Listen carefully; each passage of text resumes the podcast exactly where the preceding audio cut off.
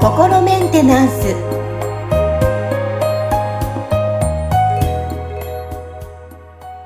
はい皆さんいかがお過ごしでしょうか？心メンテナンス。本日もアシスタントは三上恵と気候ヒーラーの吉村隆二です。はい吉村さん本日もよろしくお願いします。よろしくお願いします。はいさあえっと実はですねあのーはい。えー、2週間前かな、えー、うちのすごい、あのね、73歳の祖母が、あの、まあ、うん、旅立ったんですけども、ああ、そうだったんですね。あの、はい、とても自慢の祖母でですね、えー、最後まで女性であり続けて、もう最後亡くなる時も口角上がったまま、はい、あの、亡くなったんですけども、ということで、ちょっと、その中で、お坊さんがいろいろな話を、えー、していただいたんですが、その中でちょっと気になったことがいろいろあるので、ちょっと吉村さんにもそのテーマで聞いてみたいなと今日本日思っております。で、はい、はい。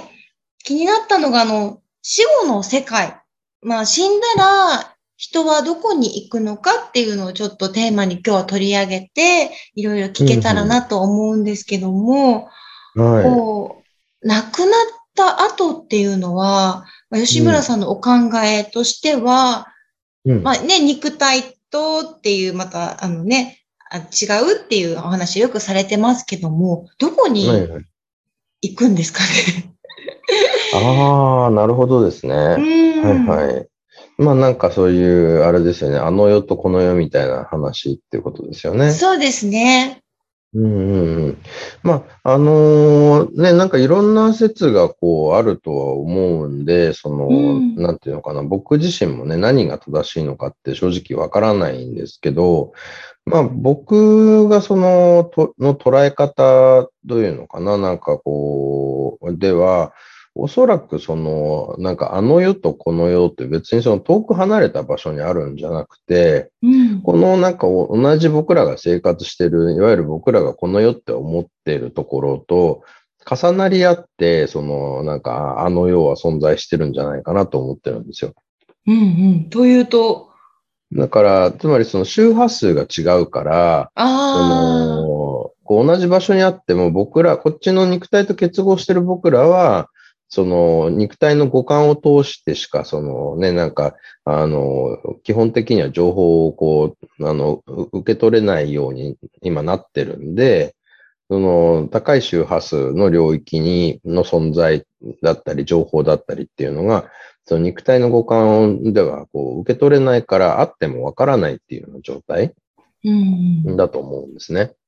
だから、そのなんかどっかこう遠く離れたところに、こう、なんかあの世があって、そこにこう、旅立っていくっていうよりは、そのこの周波数の帯域が変わっていくっていうな、だから、ね、ラジオのこう、チューニングをこう変えていくと、その、ダイヤル回すといろんな曲が入るわけじゃないですか。うんうん、別にその場所を移動してるわけじゃないけど、違う番組にこう変わってきますよね。はいはい。そんな感じで、その、なんていうのかな、こう、言ってみたら違う周波数の帯域のの意識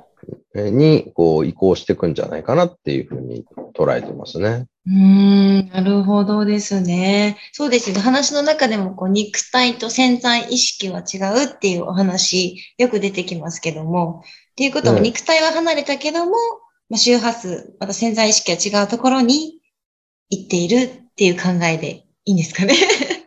まあ、まあそうですね。だからその魂っていう、その、まず全体としての存在があるわけですよ。僕たち一人一人は。うん、で、この魂って、その、言ってみたら、この一つの魂っていう存在も、その、たくさんの周波数の、なんか帯域にまたがって存在してるんで、うん、だから言ってみたら、その、この世にいる僕らも、その、魂の一部はすでにあの世にいたりとかするわけなんですよね。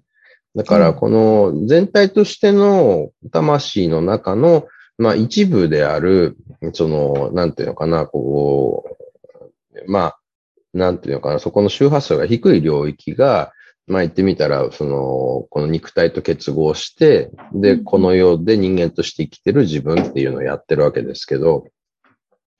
それはその、魂っていう単位で見たら、ほんの一部でしかないわけですよね。うん。だから、まあ言ってみたら、そのね、なんか僕らが今、例えば VR ゴーグルとかかけて、VR の世界を体験したとしても、そのね、それって、あのもうすごいその没入感の中で、その VR の世界でね、遊んだりとかいろんな、あの映像を見たりとかするでしょうけど、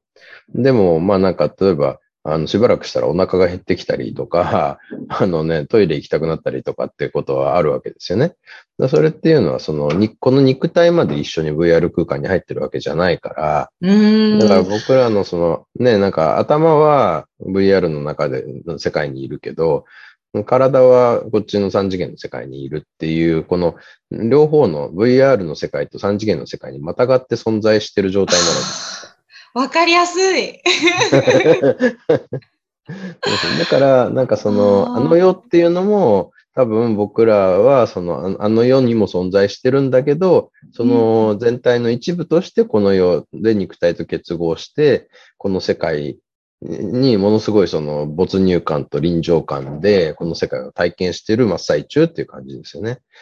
あなるほど。なんか話を聞くととても奥が深いというか、今までこう考えてきた考え、自分のこのあの世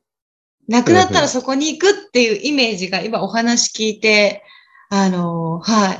わかりやすかったです。そうですね。だから多分、その、いわゆるあの世って僕らが思ってるところの方が、うん、そのよ、よりその、なんていうのかな、本来の状態に近い感じなんだと思うんですよね。だからこっちの世界の方が仮の世界みたいな感じで。はい、映画みたいですね。そうですね。そうですね。まあでもね、仏教なんかでもね、だってそのなんかこう、やっぱりこの世はその、なんていうのかな、その空の世界からこう出てきてて、みたいな。で、だから形のない世界から、形や色がこうある世界を作り出してて、でもこれは別にそのね、本来の姿じゃなくて、その、なんていうのかな、まあ、言ってみたらそういう、こう、あの常にこう移り変わっていく、ね、あの、うつろなものなんですよ、みたいなことっていうのは、よく言われてることなわけですよね。だそれを、こう、こう、辻褄が合うように、こう、その、理論を組み立てていくと、まあ、やっぱりそういうね、なんか、こっちの方が仮の世界で、向こうが、その、ね、実際の、なんかこう、世界って考えたら、まあなんかそういう魂っていうこうね、全体の存在があって、その一部がこの三次元の世界にこうちょっとチャポッと使ってるみたいな、なんかそんなイメージで捉えた方が通じつまが合うかなというふうにあの、思ってますね。はあ、なるほどですね。この今の世界が当たり前っていう感覚で私もこう思ってたんですけど、まあ、これ、うん、ね、これが当たり前で、その次元の魂とかっていうのは、ね、昔は、えー、って 思ってたり、そうしたんですけど、毎回こう、回を重ねるたびに、あ、3次元、4次元、5次元っていう風にあるんだろうなっていう、いろんな視点で見ると、いや、まだまだ奥深いし、まだまだ知れてないなっていうふうに思いますね。きっと聞いてる皆さんも、まあ、もちろんご存知の方もたくさんいらっしゃると思うんですけど、私のように毎回、あの、えー、って驚くことが ある方が多いと思いますので、え毎回ちょっと回を重ねるたびに私も学ばせて はい、いただいております。よかったです。はい。そうですね。まあ、これもね、だから僕がいろいろとその見聞きしたりとか、自分でそのね、うん、こう、あの、リーディングしたりしたことを、こう、ね、なんか、なんだろうな、まあ、言ってみたら、こう、その、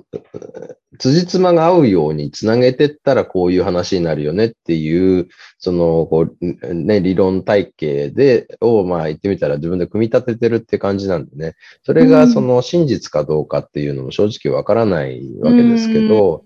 ただまあなんかそういうふうにこういろいろと、こう、こう、これがこうだったらこっちは、こっちもこうなってもいいはずだよねみたいな感じで、こう理論的にこう組み立てていったら、まあその辻褄が合う、こうね、あの、仮説ができてきたんで、まあそれに基づいて実際にその、なんていうのかな、行動をしてみたら、それがね、その、こう、うまくいったみたいなね。だから、言ってみたら、検証をしてみたら、それがこう、あの、理屈通りになったんで、うん、あまあ多分これは合ってるんだろうな、みたいな、うん、そういう中で、その日々僕も生きてるっていう感じですよね。うん毎回だからあの分かりやすく説明していただけるので腑に落ちるというかああなるほどっていうもうしょっちゅうなるほどってこう 私毎回言っちゃうんですけどああっていうふうにあの思いながら毎回回を重ねております。はい。